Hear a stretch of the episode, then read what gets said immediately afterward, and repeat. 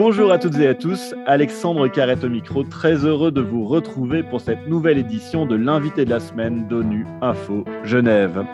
La situation au Soudan était au cœur de l'actualité des droits de l'homme la semaine dernière avec la tenue d'une session extraordinaire du Conseil des droits de l'homme au Palais des Nations à Genève. Pour rappel, le 25 octobre dernier, un coup d'État militaire a renversé le gouvernement civil mis en place après la révolution de 2019 qui avait mis fin au règne de plus de 30 ans d'Omar el-Béchir. Aujourd'hui, le général Al-Bourhan a pris seul les rênes du pays avec la promesse de désigner rapidement un gouvernement de technocrates. Depuis ce coup d'État, au moins 13 personnes ont été tuées et plusieurs centaines ont été blessées et de nombreux autres ont été arrêtés et placés en détention. Parmi elles, on compte des ministres du gouvernement, des membres de partis politiques, des avocats, des militants de la société civile, des journalistes, des défenseurs des droits de l'homme et des leaders de la contestation. Lors de la session extraordinaire du Conseil des droits de l'homme de vendredi dernier, Michel Bachelet, la haute commissaire aux droits de l'homme, a appelé les dirigeants militaires soudanais à se retirer afin de permettre au pays de reprendre le chemin des réformes institutionnelles et juridiques. Dans le même temps, le Conseil a adopté une résolution qui demande à la haute commissaire de nommer un expert sur les droits de l'homme au Soudan qui devra surveiller la situation dans le pays. Aristide Nononsi a été le dernier expert indépendant sur la situation des droits de l'homme au Soudan durant six ans entre 2014 et 2020. Il a accepté de faire le point sur la situation dans ce pays pour ONU Info Genève. C'est notre invité de la semaine. Aristide Nononsi, bonjour. Bonjour, monsieur Carré. Un grand merci d'avoir accepté notre invitation. Alors, tout d'abord, est-ce que ce coup d'État par les militaires le 25 octobre dernier a été une surprise pour vous? Je dirais que c'était une surprise, mais on pourrait s'y attendre. On pourrait s'y attendre parce qu'on a observé aussi qu'il y a eu une tentative là, en septembre, je pense le 21 septembre dernier, qui était une façon un peu de tâter le pouls des contestataires et donc de la communauté internationale. Et comme la réaction n'a pas été si massive, ils se sont dit, bon, on pouvait tenter le coup cette fois-ci. Et je pense que après cette tentative, on, pouvait s'attendre à ce qu'il y ait un coup d'État. Ça, c'est ce que je dirais par rapport à cet événement. Parce qu'il il est clair que l'alliage entre les civils et les militaires pour, euh, pour gérer la transition, c'était un alliage un peu difficile de mon point de vue, et parce qu'on on avait compris du côté des civils qu'ils voudraient mettre fin aussi à la même mise des militaires sur le pays, alors que eux ils voulaient s'accrocher encore à leurs privilèges sur le pays. Donc, c'était un couple, une cohabitation qui était un peu difficile de mon point de vue.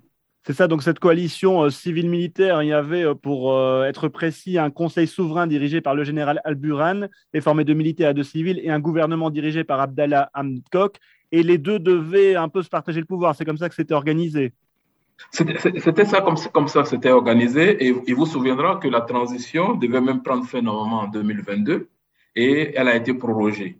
Il est à craindre aussi que cet alliage présentait un cadre de, de, travail dans lequel il était dit à un moment donné, la présidence de la transition devait revenir à des civils. Et nous n'étions pas, nous étions plus ou moins à la date butoir hein, de la transition où les civils devaient prendre les rênes du pouvoir. Et encore une fois, je pense que tout cela a concouru donc euh, à peut-être même à la précipitation même du coup d'État parce que encore une fois les militaires voulaient pas laisser leur privilège et ont précipité ce coup d'État pour ne pas avoir transféré le pouvoir aux civils à la présidence de la transition. Alors, qu'est-ce qu'on peut attendre de ce coup d'État justement pour l'avenir? Ce à quoi on peut s'attendre, c'est que les, manifestations vont continuer et il y aura malheureusement des abus, des violations, des massifs de droits de, droits de l'homme dans le pays. Et euh, il faudrait qu'à ce niveau, que la communauté internationale soit vigilante hein, à ce que veille sur ce que la situation, ce qui se passe au Soudan et donner des signaux très forts non seulement aux militaires, et encourage les acteurs de la société civile à prendre leurs responsabilités, à refuser. Est-ce qu'on peut craindre que le pays replonge dans les années plus sombres lorsque Omar el-Béchir est au pouvoir, qui était aussi euh, issu du, des militaires? Les risques, les risques sont grands. Les risques sont grands parce qu'en ce moment, on pense, on, on, observe que les acteurs de la société civile ne veulent plus revenir à, à l'expérience qu'ils ont connue. Et d'ailleurs, c'est une des raisons pour lesquelles ils n'avaient pas voulu de civils associés à la, à la transition. Mais évidemment, après les négociations, il y a eu donc cet accord de, cohabitation. Mais le fait d'avoir maintenant précipité un coup d'État fait que maintenant les, acteurs de la société civile sont très remontés. Et quand vous les écoutez, vous entendez qu'ils ne veulent plus même qu'il y ait des militaires soient associés.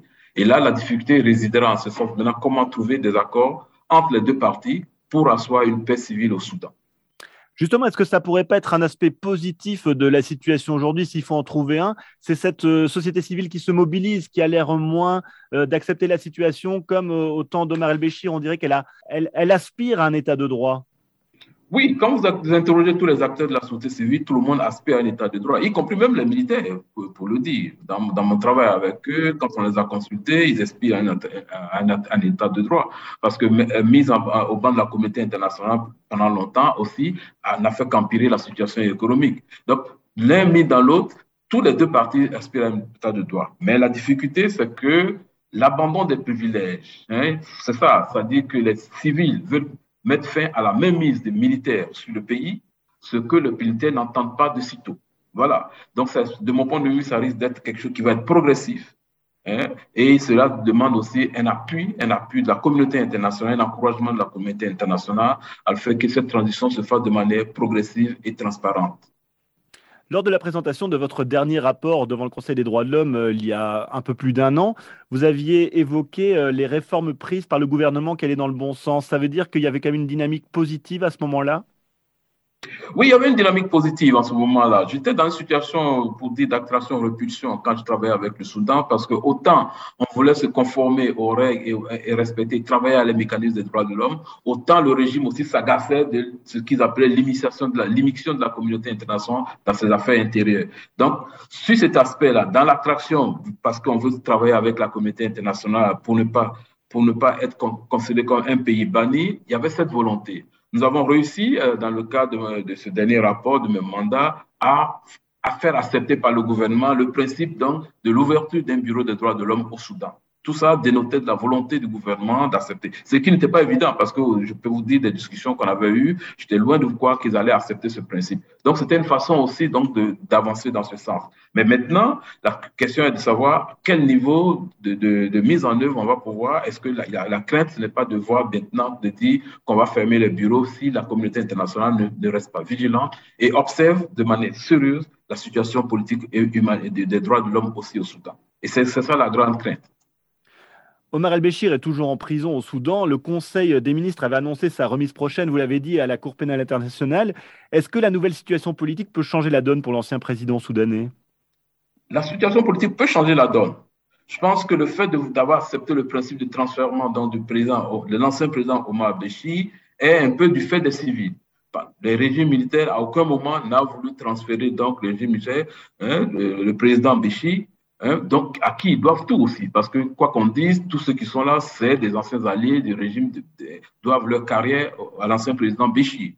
Donc, euh, ils n'étaient pas très, très favorables. Mais ça a été donc un effort donc, de, la coalition civile, notamment des civils. Et comme je le disais au début de la conversation, je pense aussi, tout cela aussi fait partie donc des facteurs qui ont poussé donc les militaires à, à faire ce coup d'État.